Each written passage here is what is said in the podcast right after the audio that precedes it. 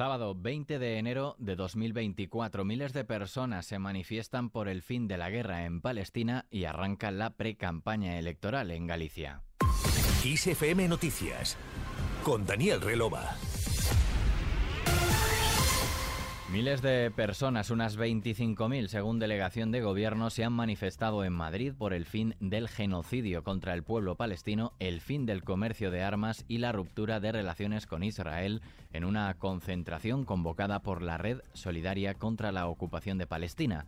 Además de la capital española, bajo el lema Paremos el genocidio en Palestina, más de un centenar de ciudades del Estado han acogido manifestaciones organizadas por la red que agrupa más de 50 de organizaciones sociales, colectivos y plataformas ciudadanas de toda España. En un manifiesto, los organizadores han destacado que Israel lleva bombardeando de manera intencionada y sistemática la franja de Gaza desde el pasado 7 de octubre, sometida a un bloqueo asfixiante e ilegal desde hace más de 16 años. Además, han denunciado que la crueldad de estos últimos ataques no tiene precedentes, con más de 30.000 personas asesinadas, de las cuales más de 10.000 son niños y niñas. A la concentración han acudido diferentes figuras políticas, como ha sido la secretaria general de Podemos, Ione Belarra, quien ha destacado que la movilización de hoy se celebra en un momento en el que el gobierno de España está más cerca de involucrarnos en una guerra contra Yemen. Nunca antes había habido un abismo tan profundo entre lo que quiere la gente de nuestro país y lo que está haciendo el gobierno. Pedro Sánchez nos está involucrando en una guerra contra Yemen para ponerse del lado de los genocidas, porque esta es una guerra en la que se están protegiendo los intereses de Israel y exigimos al gobierno de España que bloquee esa operación europea en el Mar Rojo y también inmediatamente que tome medidas concretas para frenar el genocidio. Le pedimos que respalde pública y jurídicamente esa denuncia de Sudáfrica ante la Corte Internacional de Justicia y le pedimos que rompa inmediatamente relaciones diplomáticas con Israel. Con el fin de mostrar su rechazo a la guerra, también se han acercado a la concentración la líder de Más Madrid, Manuela Bergerot, la diputada de Sumar Sidi o el diputado de las Cortes Generales de España, Enrique Santiago, entre otros. Mientras tanto, desde la Unión Europea están preparando un plan de paz compuesto de 10 puntos para acabar con el conflicto entre Israel y Palestina. Este plan contempla la creación de dos estados y la normalización de las relaciones entre Israel y el mundo árabe, según ha indicado el portal informativo Euractiv, que ha tenido acceso a ese borrador. Fuentes comunitarias han confirmado la existencia del texto que pretende plantear una solución creíble e integral al conflicto palestino-israelí. Sin embargo, la tensión en Oriente Medio está lejos de rebajarse, al contrario, un ataque atribuido a Israel contra un edificio residencial en Damasco ha dejado por ahora a 10 personas muertas, entre ellas miembros de la Guardia Revolucionaria iraní, según el Observatorio Sirio de Derechos Humanos.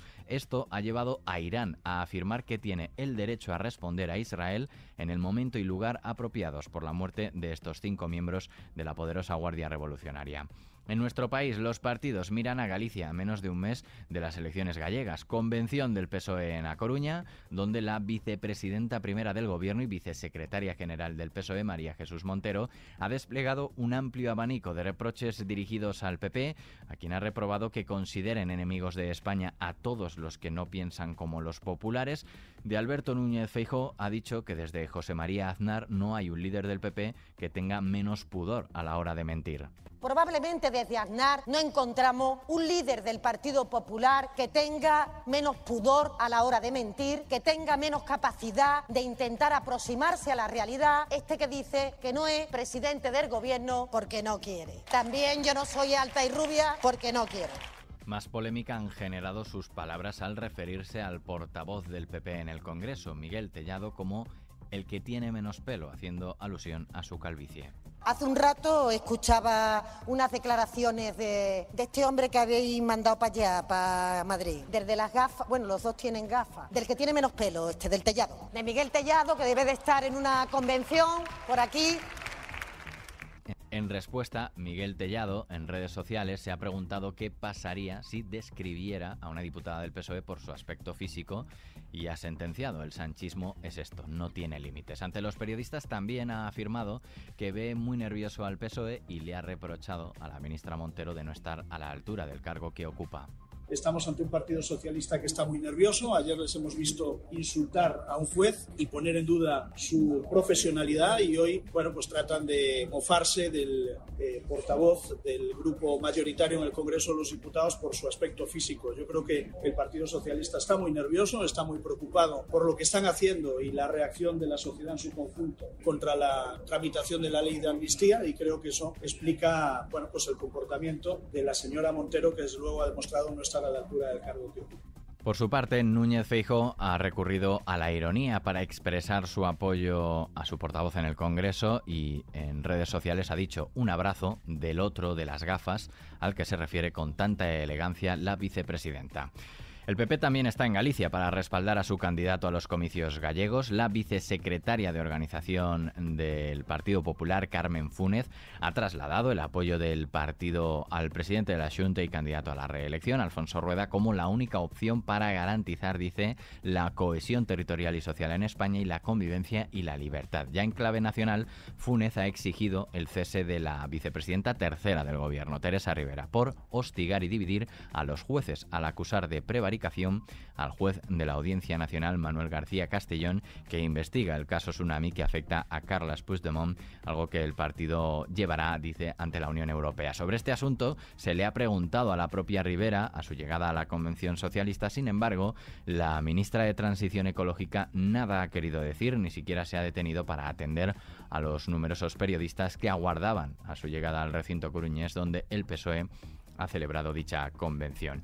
Fuera de la arena política, España ha recuperado este sábado poco a poco la normalidad tras una jornada de intensas nevadas en muchos lugares de la mitad norte y de una noche gélida que ha dejado temperaturas extremas que han rondado los 10 grados bajo cero en muchos lugares del interior peninsular. La borrasca Juan ha cruzado muy deprisa la península, aunque sus últimos coletazos todavía se han notado en la tarde del sábado en el sureste y en el archipiélago balear, con fuerte oleaje y fuerte también en el litoral. Y de cara a este domingo... Aumento generalizado de las temperaturas en todo el país para terminar la semana. La subida de los termómetros será notable en áreas del extremo norte peninsular, aunque también se espera que sigan las heladas significativas en el entorno de los sistemas central e ibérico y en el este de la meseta norte. De todos modos, el acercamiento de frentes atlánticos dejará cielos nubosos en Galicia con probables precipitaciones débiles en su extremo oeste conforme avance la tarde y en Canarias cielos nubosos al norte de las islas con baja probabilidad de alguna lluvia débil y ocasional y poco nuboso en el sur del archipiélago. Con el tiempo terminamos este podcast de XFM Noticias con Susana León en la realización y Daniel Relova quien te habla en la producción. La música y la información siguen en XFM. Hasta mañana.